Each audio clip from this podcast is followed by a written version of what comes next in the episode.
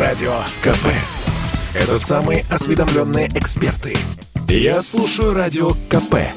И тебе рекомендую.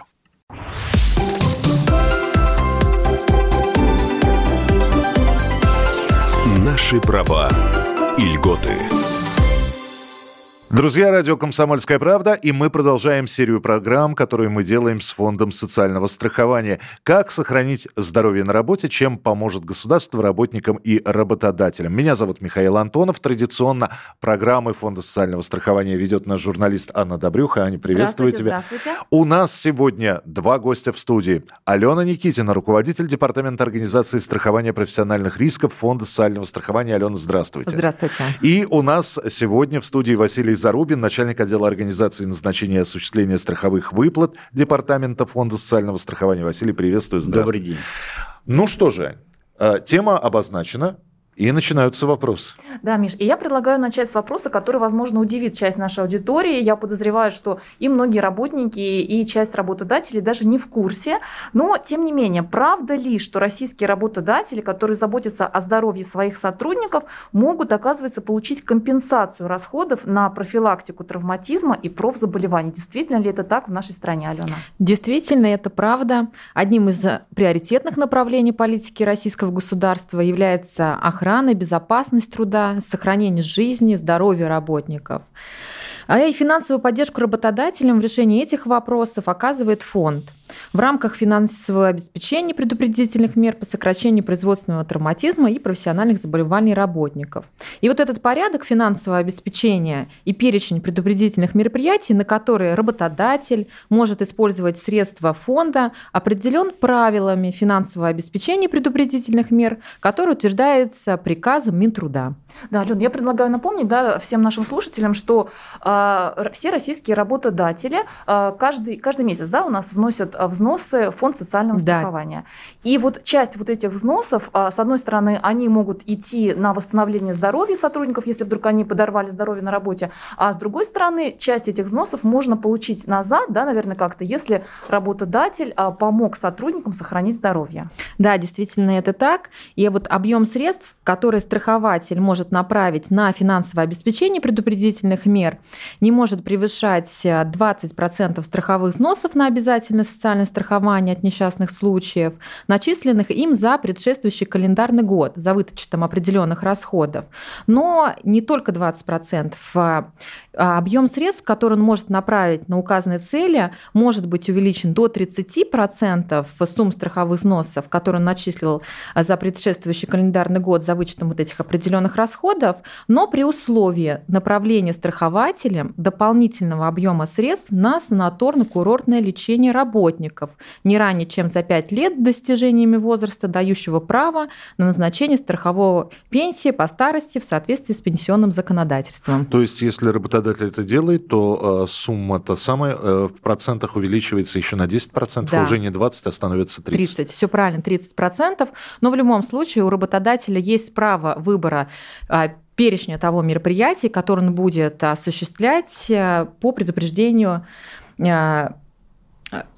ну, то есть предупреждение профессиональных заболеваний, да, и э, травм на производстве. Да, да, он имеет право выбрать. Хорошо, работодатель хочет получить компенсацию. Законное право, которое вы предоставляете, и предоставляет российское правительство и государство, он э, этим должен озаботиться заранее, или вот пришла эта светлая мысль в голову, и он тут же значит, начинает обращаться, и это все происходит моментально. Или все-таки какие-то сроки установлены?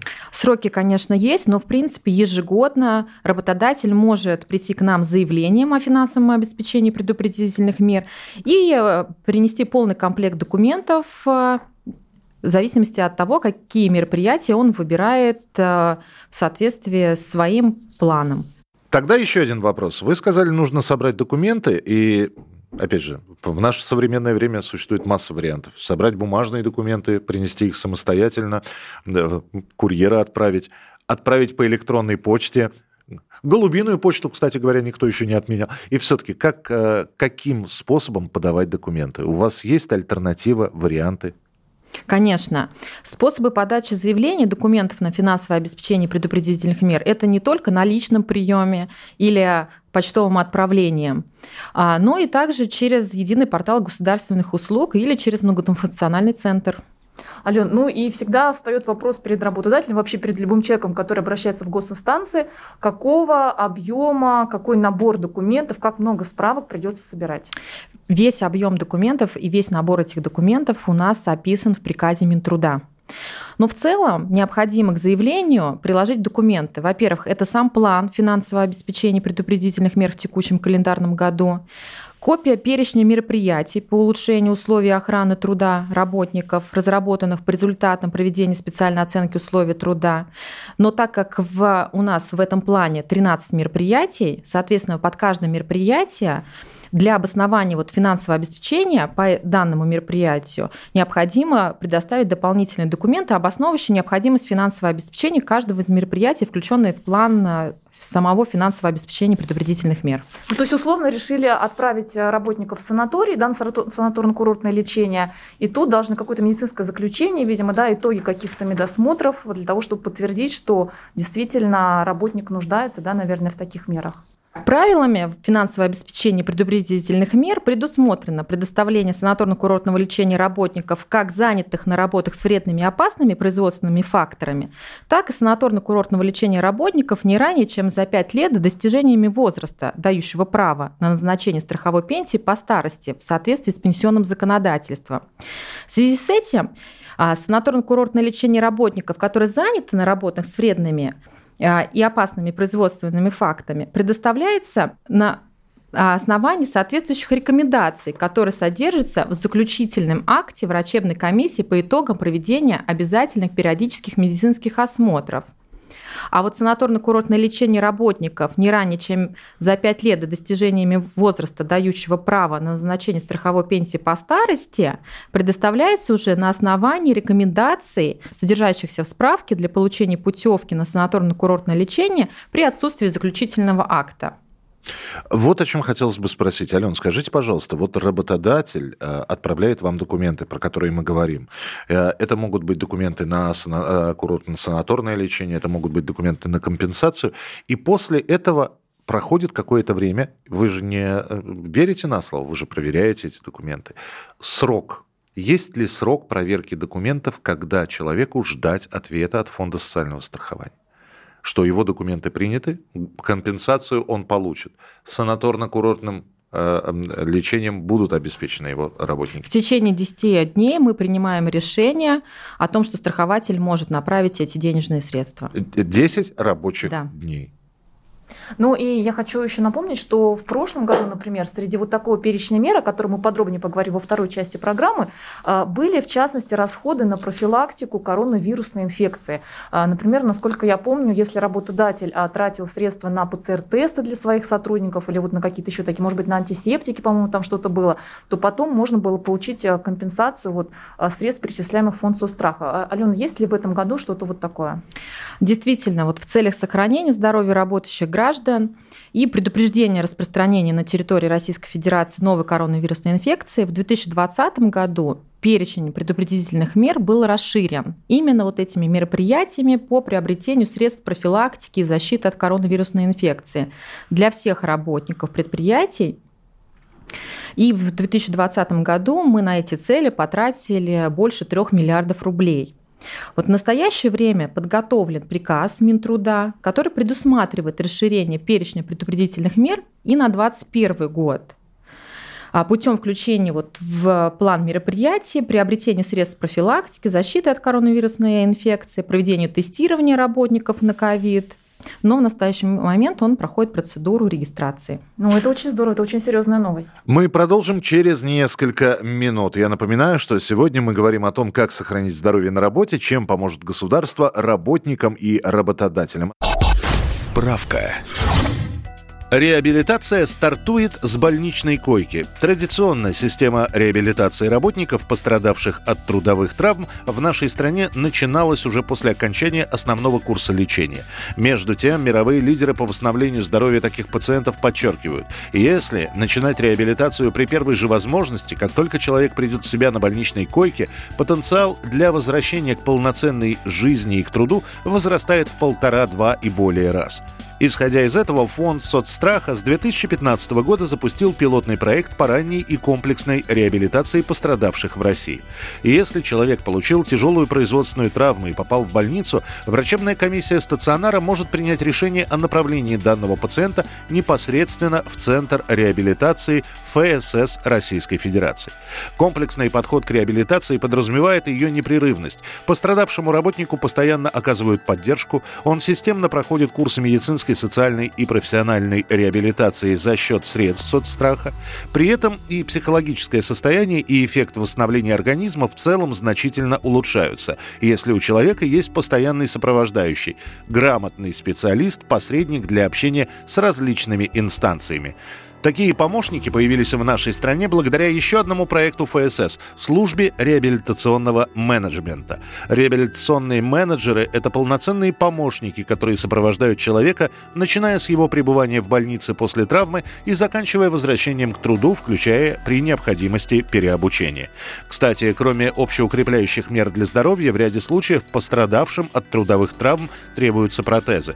Если при исполнении трудовых обязанностей происходит несчастный случай, в результате результате которого человек остается без руки или ноги, необходимо помочь ему вернуться в общество, продолжать работать, оставаться в профессии, поясняют в ФСС. Поэтому фонд при определенных условиях обеспечивает таких пострадавших современными дорогостоящими протезами.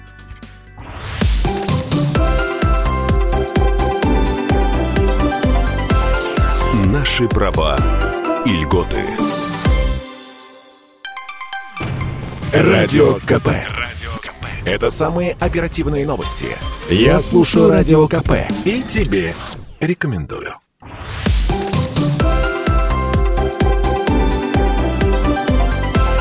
Наши права и льготы.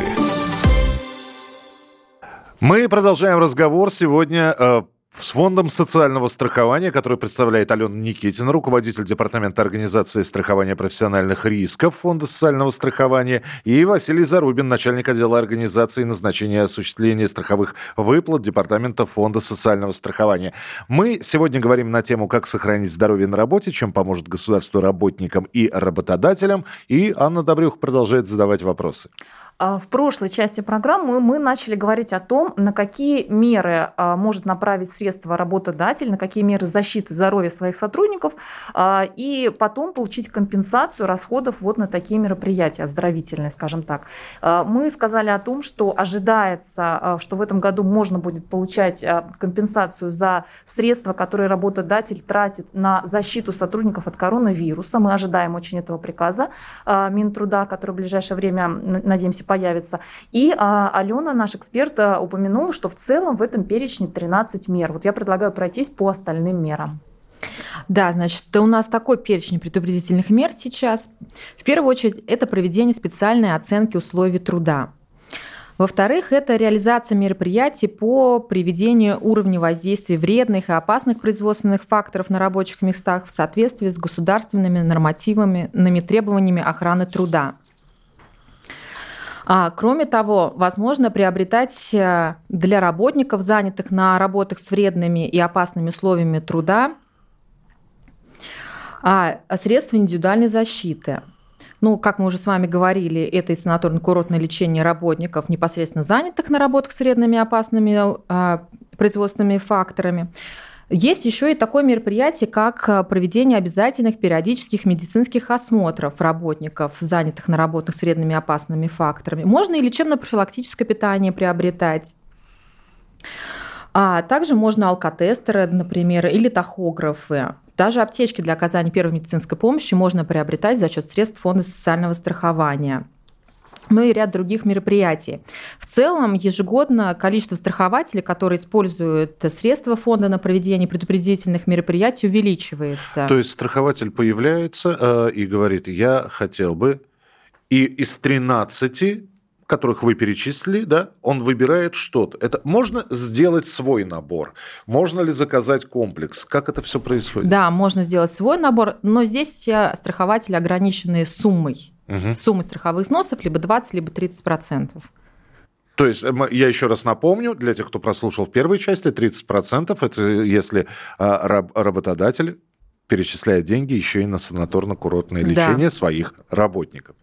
Да, все верно. Да, Ален, а вы можете уточнить, а, в прошлой части программы вы назвали очень приличную сумму, которую а, вы вернули, фонд вернул работодателям, потратившим деньги на защиту сотрудников от коронавирусной инфекции. А вот в целом, сколько средств вернул фонд социального страхования за прошлый год всем работодателям, которые вкладывали деньги в защиту здоровья своих работников? Ну, в прошлом году эта сумма была около 17 миллиардов рублей, но в целом а, этими мероприятиями занимается фонд с 2001 года, и с 2001 по по 2020 год на указанные цели фондом было направлено более 125 миллиардов рублей.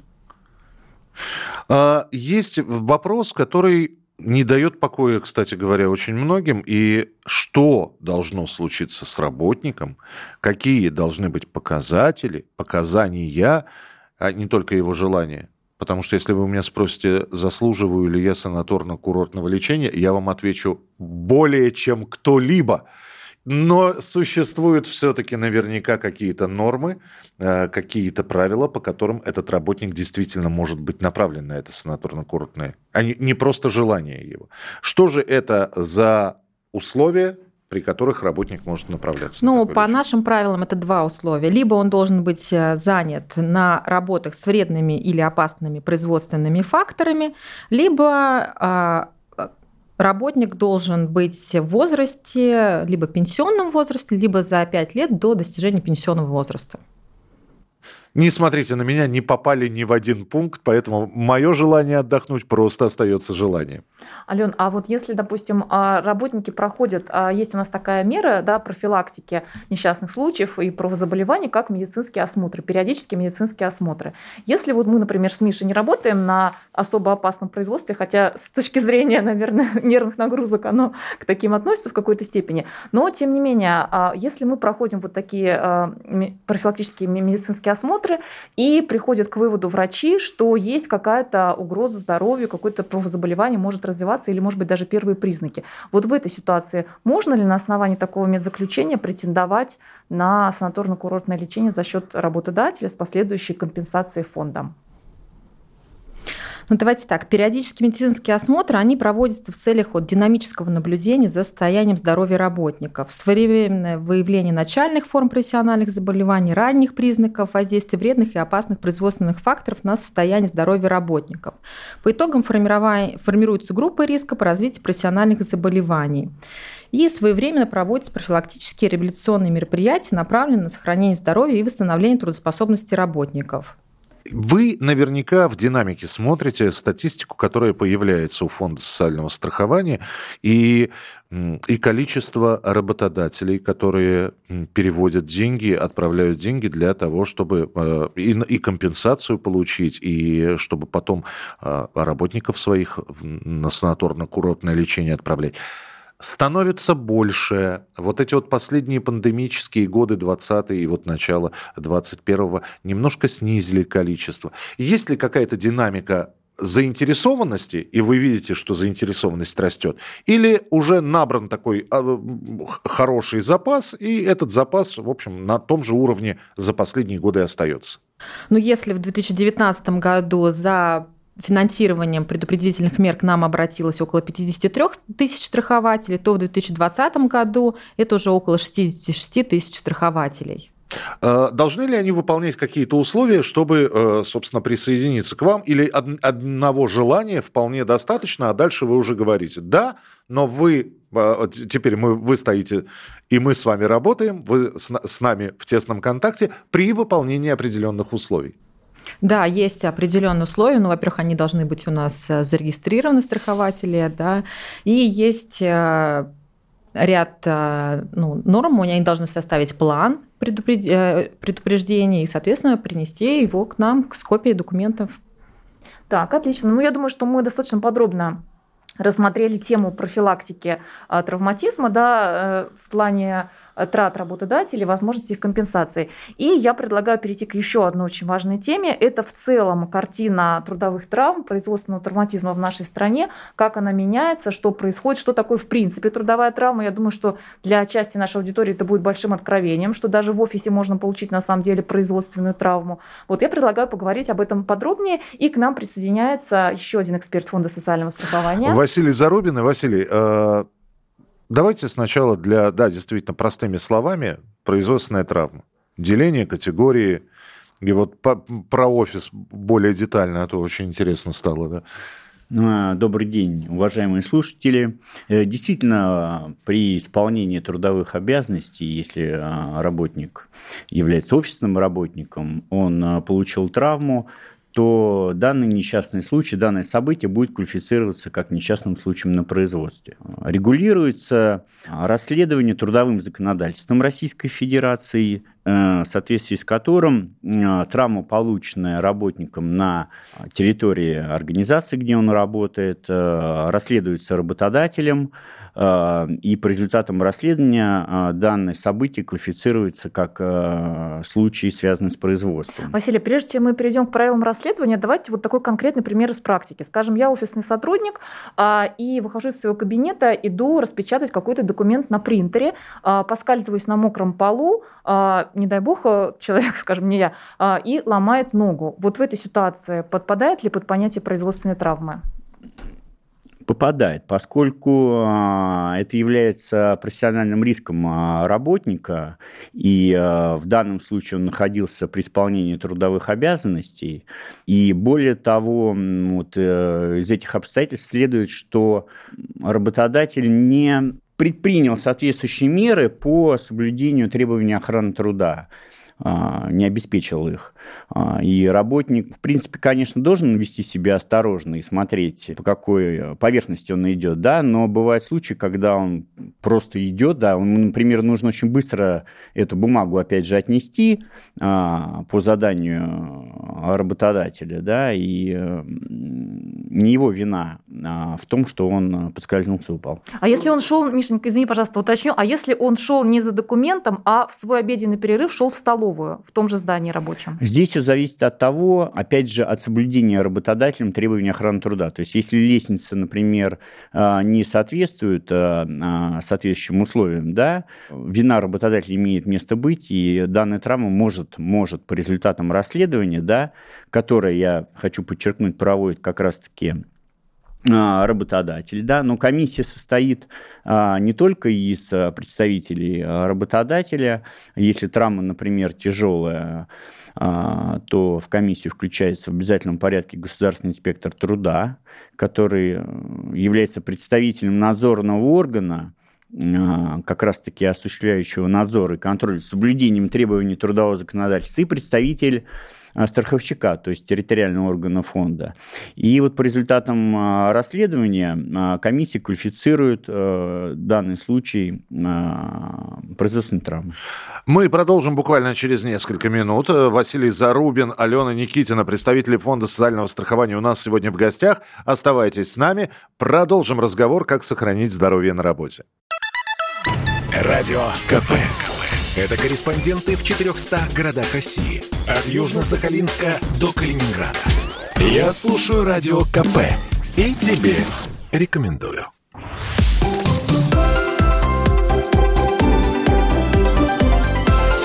Наши права и льготы.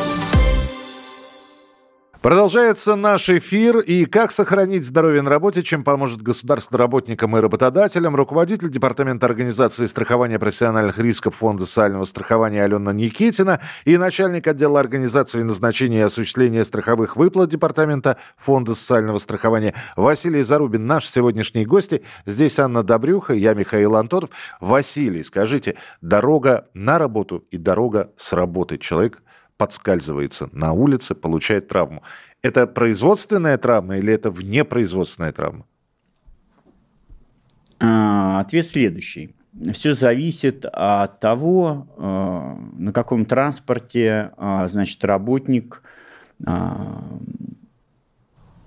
добирается, Добирал, да, добирается или уезжает. Да. То есть, если на общественном транспорте он добирался до работы, то все-таки вины работодателя, например, э, в дорожно-транспортном происшествии, которое произошло по вине, не знаю, водителя автобуса, например, да, э, нету. Трудовое законодательство связывает э, квалификацию таких случаев с работодателем все-таки. То есть, если работодатель, например, предоставляет транспорт, а, для доставки работников. Ну, это заводской автобус, который... То есть вот э, как только они, значит, сели в автобус, э, ответственность за а, их доставку несет э, непосредственно работодатель.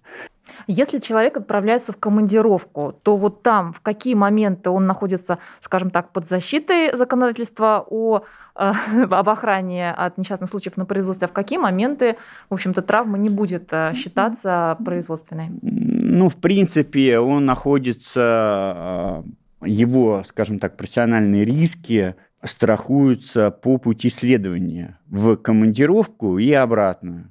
То есть здесь уже не идет речь о том, что он должен быть на транспорте работодателя. Ну, безусловно, он может лететь на самолете, например, или э, другом виде транспорта. В принципе, все вот это движение, даже, э, даже ну, ожидания да, транспортного средства да, трудовым законодательством рассматривается как путь следования.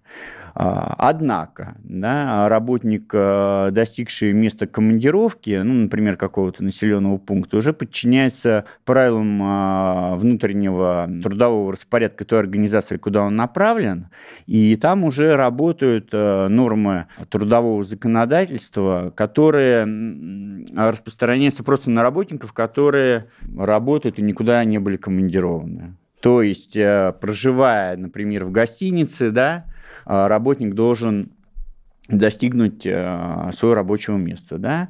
А, следовательно, он двигается на общественном транспорте э, или он двигается на транспорте, предоставленном работодателем. Вот тут э, как раз-таки разница. Если он двигается на транспорте, предоставленном работодателем, то данный случай будет квалифицироваться связанным с производством. Если он собственным ходом, а теперь немножко по статистике. Все-таки хотелось бы узнать, как выглядит сейчас картина производственного травматизма.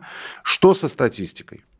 Ну, а, следует сказать, что те меры, которые а, Алена Ивановна а, озвучила, и другие соответствующие меры, которые фондом предпринимаются, приводят к снижению уровня производственного травматизма, и за последние десятилетия он снизился в два раза. И сейчас, э, вот э, в 2020 году, зафиксировано, скажем так, 32 194 страховых случая. Это включает в себя и несчастные случаи на производстве, и профессиональные заболевания да, все это все относится к страховым случаям. Она, эта позитивная динамика, э, в принципе, прослеживается и на протяжении последних двух лет. А с чем вы это связываете? Я это связываю в первую очередь с теми предупредительными мерами, с, теми, э, с той профилактикой, которая а, имеет место быть э, на предприятиях. То есть я лично считаю, что фонд внес достаточно большую часть вот снижения да, вот этого производственного травматизма. Ну, конечно же, я не буду отрицать того, что те меры, которые предпринимаются а, соответствующими надзорными органами, да, они а, дисциплинируют а, работодателей, и сами работники, в том числе через ну, даже таким словом пропаганду да, безопасных условий труда и соблюдениями этих условий влекут снижение да, производственного травматизма. Да, вот хочется попросить Алену, как руководитель департамента, вот может быть ваша экспертная оценка. А Василий сказал о том, что предпринимает государство, да, надзорные органы. А вот на ваш взгляд, с точки зрения самих работодателей, стали они как-то более ответственно относиться, более заинтересованы в том, чтобы сохраняли здоровье те сотрудники, которых они, может быть, не так легко нашли соответствующей квалификации, специализации и так далее. Вы чувствуете вы какую-то заинтересованность именно со стороны самих работодателей, может быть, объединения работодателей, профсоюзы какие-то? Ну, конечно, и объединения работодателей, и профсоюзы, они заинтересованы в том, чтобы уровень производственного травматизма и профессиональных заболеваний снижалось. Именно этим и обусловлено то, что количество страхователей, которые обращаются к нам за предупредительными мерами, растет из года в год. И, соответственно, объем финансирования, который мы тратим из года в год, тоже растет.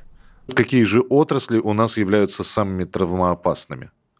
Ну вот стоит отметить, что все-таки наибольшее количество страховых случаев на производстве в 2020 году у нас было зарегистрировано на предприятиях транспорта и связи, строительства, добычи полезных ископаемых, сельского хозяйства.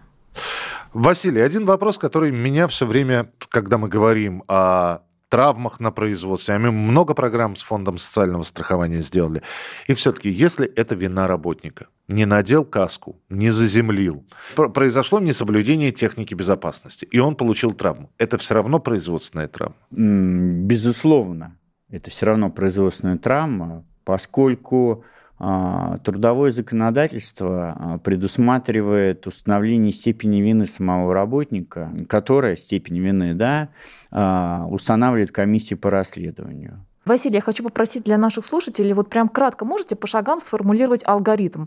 На предприятии произошло какое-то ЧП, человек, не дай бог, подорвал здоровье. Вот какие шаги должен, кто должен сделать, да, вот от момента, когда это произошло, до момента, когда оформляется у нас документ, да, акт, позволяющий потом получить какие-то меры помощи? Человек должен сделать. Ну, давай, все, давайте вот все, кто Ну, вообще, ну, так как программа у нас все-таки для слушателей, так как она является информационной у нас, наверное, все-таки шаги человека. Должен ли он ждать, что ему сами придут и сами все предложат, или он должен сделать какие-то, в общем, движения в сторону каких-то организаций? Ну, я спросил а, в том смысле, что бывают такие травмы, что человек, в принципе, а, сделать ничего не может, да, и поэтому трудовое законодательство к сожалению, иногда люди погибают на своих рабочих местах при исполнении трудовых обязанностей, и это определенные трагедии. Так или иначе, ответственность по расследованию а, случая да, и по принятию соответствующих мер, она возложена на работодателя. Как правило, работодатели не как правило, они даже обязаны создавать э, службу охраны труда, и соответствующие должностные лица осуществляют определенные мероприятия. Ну, например, в первую очередь работодатель э, обязан немедленно организовать первую помощь пострадавшему и при необходимости доставить его в медицинскую организацию. Далее он должен принять э, неотложные меры, это логично, по предотвращению развития аварийной ситуации или иной какой-то чрезвычайной ситуации, чтобы вред э, другим работникам, а остальным другим работникам не был причинен.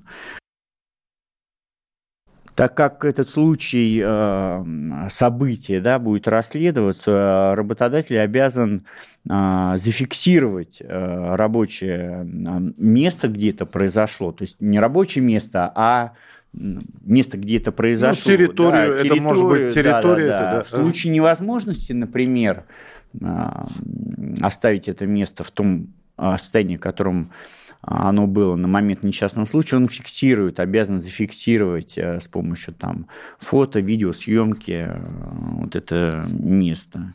Ну и если вот э, случай тяжелый или, не дай бог, смертельный, то э, работодатель обязан проинформировать и э, близких родственников э, самого работника.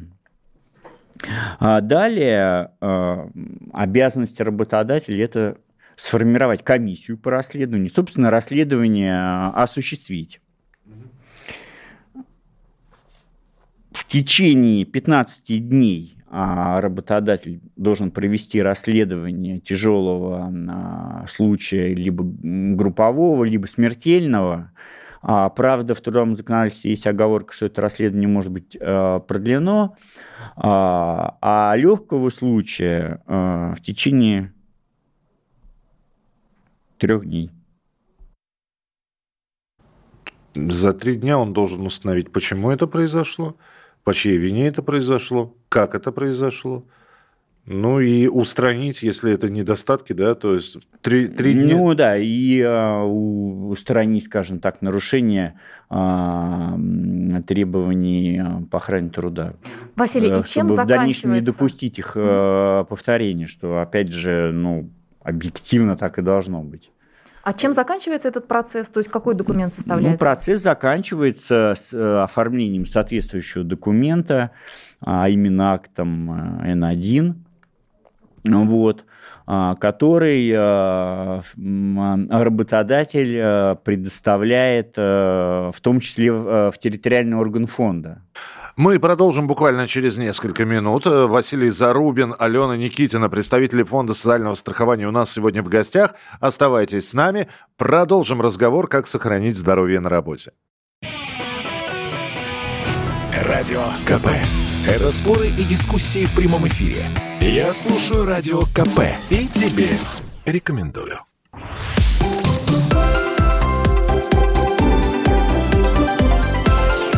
Наши права и льготы. Продолжается наш эфир. И как сохранить здоровье на работе, чем поможет государство работникам и работодателям. Руководитель Департамента организации страхования профессиональных рисков Фонда социального страхования Алена Никитина и начальник отдела организации назначения и осуществления страховых выплат Департамента Фонда социального страхования Василий Зарубин. Наши сегодняшние гости. Здесь Анна Добрюха, я Михаил Антонов. Василий, скажите, работник пострадал на производстве. На что он может претендовать. Это денежная выплата, это вот... И это комплекс, комплекс э, значит, э, э, страхового обеспечения, да, которое осуществляется в виде. Первый вид – это пособие по временной нетрудоспособности. В принципе, пособие по временной трудоспособности назначается у нас и при травмах, о которых мы говорили, которые произошли, например, в общественном транспорте по пути да, на работу, в рамках 255 федерального закона, то есть это в связи с бытовой травмой. Да? А ежели это страховой случай по 125 федеральному закону, то выплата пособия осуществляется Э, в размере 100% э, утраченного заработка. То есть независимо Здесь, от стажа? Стаж да, стаж там не учитывается, а, и выплата, а, ну, как правило, в большем размере все-таки, потому что в 1055-м имеется вот соответствующее ограничение. Э, по 125-му, вне зависимости от стажа, а, производится расчет среднемесячного заработка, компенсируется... Так, а какие-то еще денежные выплаты полагаются?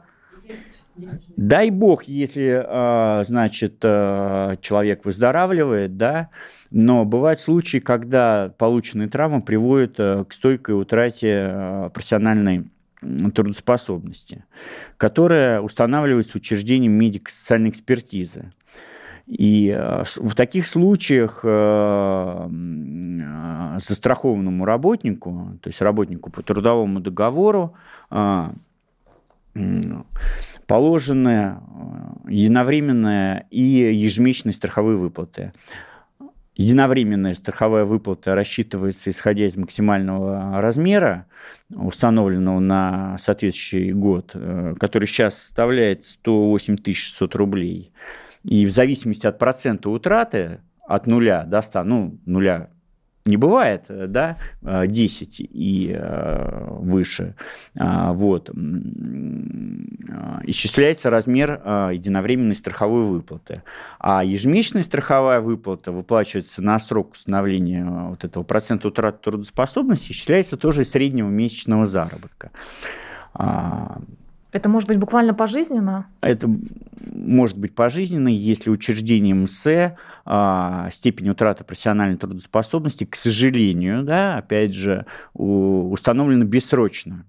Из этого не следует, что а, значит, никаких а, значит, реабилитационных мероприятий в этом случае не проводится. Мы все равно фонд а, старается реабилитировать работника и предоставляет ему, как раз-таки я тут перехожу к следующему виду значит, расходов, которые предполагается обязательным социальным страхованием несчастных случаев на производстве профессиональных заболеваний. Это дополнительные Средства для реабилитации, да? Да, дополнительные Реаби... расходы, связанные с медицинской, социальной, профессиональной реабилитацией, которые включают э, поэтапно, если да, а, говорить, то в первую очередь, если это случай тяжелый, да, то мы, то фонд а, за счет а, средств фонда осуществляется оплата а, непосредственно лечения работника после тяжелого случая. В дальнейшем мы оплачиваем э, реабилитационные мероприятия, предоставляем технические средства реабилитации, санаторно курортное лечение. И э, еще хочу попросить, уже скоро у нас завершается наша программа, мы не можем не затронуть а, современные передовые проекты и сервисы, которые разрабатывает Фонд социального страхования, чтобы облегчить, облегчить жизнь и работодателям, и работникам, то есть как-то помочь пользоваться гарантиями, мерами поддержки и так далее. Ален, какие на сегодня есть проекты, может быть, что-то разрабатывается, задумывается, вот что у нас такого полезного, хорошего? У нас есть в этом году новый пилотный проект. Он у нас реализуется с 1 апреля апреля по 31 декабря 2021 года. И а, пилотный проект, его цель – предупреждение профессиональных заболеваний и создание системы мониторинга состояния здоровья работников. И этот пилотный проект у нас реализуется в рамках постановления правительства. В 2021 году на реализацию этого пилотного проекта выделено 18,5 миллионов рублей. А что он из себя представляет, если вот на практике. На да, практике, да. Просто слово проекта и, и, и мысль сразу начинает раскрашивать это слово всевозможными красками.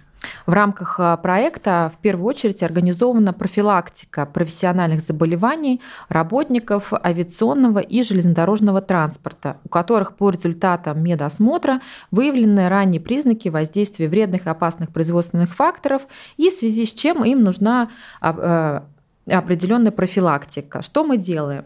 А, мы направляем таких работников на лечение в центре реабилитации на 18 дней. На этот период работникам предоставляется дополнительный оплачиваемый отпуск. Кроме того, работникам возмещается стоимость проезда к месту профилактики и обратно. И, ну и, соответственно, финансирует э, этот пилотный проект Фонд социального страхования. И если, Миша, у нас осталось немножко времени, да. Да, я хочу задать вопрос Василию. Алена упомянула летчиков, и а, вопрос всплыл, а, связанный с, если вдруг, не дай бог, что-то произошло, человек утратил профессиональную а, трудоспособность, да, вот у нас упомянул Василий, что именно в случае стойкой утраты профессиональной трудоспособности может быть назначена ежемесячная страховая выплата, да, вплоть до пожизненной. Если получилось, скажем, человек был летчиком, он утратил именно профессиональную трудоспособность не может дальше работать летчиком. Но при этом он переучился и пошел бухгалтером. То есть какая-то работа есть, но уже не прежняя. Прежней профессиональной трудоспособности у него нет. Вот в этой ситуации будет ли он, сохранит ли он право на ежемесячное получение выплат? Да, он, безусловно, сохраняет это право, поскольку обязательное социальное страхование от несчастных случаев на производстве профессиональных заболеваний имеет целью возмещения утраченного заработка именно по той профессии, по которой травма была получена и из-за которой а, значит, работник не может выполнять в, в том же объеме именно те профессиональные обязанности, которые он выполнял до этого. Ну что же, позитивная новость, что сохраняется такая мера поддержки от со стороны государства. И осталось поблагодарить сегодняшних участников программы. Хочется сказать, что давайте чаще встречаться. Есть еще о чем поговорить. Поэтому программу с Фондом социального страхования вы обязательно будете слушать на радио «Комсомольская правда» и услышите наших гостей. А сегодня в студии была Алена Никитина, руководитель Департамента организации страхования профессиональных рисков Фонда социального страхования Российской Федерации, и Василий Зарубин, начальник отдела организации назначения и осуществления страховых выплат Департамента Фонда социального социальной, э, социального страхования. Анна Добрюха и я, Михаил Антонов. Будьте здоровы, берегите себя. Справка. Большинство из нас работает по трудовым договорам, а это значит, что мы застрахованы от несчастных случаев на работе, трудовых травм и профессиональных заболеваний. Работодатели ежемесячно отчисляют страховые взносы в Фонд социального страхования Российской Федерации. И в случае повреждения здоровья работника при исполнении трудовых обязанностей фонд обеспечивает серьезную государственную поддержку пострадавшему от денежных выплат до оплаты дополнительных расходов на медицинскую, социальную и профессиональную реабилитацию реабилитацию. В то же время приоритетным направлением во всем мире и в нашей стране сейчас признается профилактика трудовых травм и профессиональных заболеваний. Для этого фонд соцстраха также предпринимает ряд мер. Чтобы получить надежный ориентир с достоверной информацией о господдержке для тех, кто подорвал здоровье на работе, эксперты советуют воспользоваться современным цифровым сервисом. Скачать бесплатное приложение «Социальный навигатор». Его разработали специалисты Фонда социального страхования. Социальный навигатор можно скачать в магазинах мобильных приложений Google Play и App Store на устройства с операционными системами iOS и Android – В меню приложения вы найдете перечень жизненных ситуаций. Среди них несчастный случай на производстве и профессиональные заболевания. В этой категории можно узнать, в частности, о единовременной и ежемесячной страховых выплатах, кому и в каких случаях полагаются такие выплаты, каков порядок их получения. Если кликнуть раздел «Реабилитация», то в приложении откроется перечень других мер поддержки, кроме страховых выплат, на которые могут рассчитывать пострадавшие от трудовых травм и профессиональных заболеваний. В каждом из этих пунктов подробности о порядке получения того или иного вида государственной поддержки. А еще с помощью социального навигатора можно отправить обращение или жалобу в фонд соцстрах. Для этого предусмотрена электронная форма. После регистрации вам будет предложен список тем. Кроме того, в социальном навигаторе есть все сведения о горячей линии ФСС с кнопкой быстрого набора номера колл-центра, а также тематики вопросов, чтобы быстрее сориентировать специалиста. На заметку, как получить страховые выплаты. Если учреждение медико-социальной экспертизы установило стойкую утрату профессиональной трудоспособности, то пострадавшему назначаются единовременная и ежемесячные страховые выплаты, а также дополнительные виды медицинской и социальной реабилитации, указанные в ПРП программа реабилитации пострадавшего в результате несчастного случая на производстве или профессионального заболевания. Документы для получения выплат и других мер поддержки можно подать одним из трех способов по своему выбору. В региональном отделении Фонда социального страхования Российской Федерации, через МФЦ или через портал госуслуг. Решение о назначении или об отказе о назначении страховых выплат принимается региональным отделением фонда не позднее 10 дней со дня поступления всех необходимых документов, либо их заверенных копий.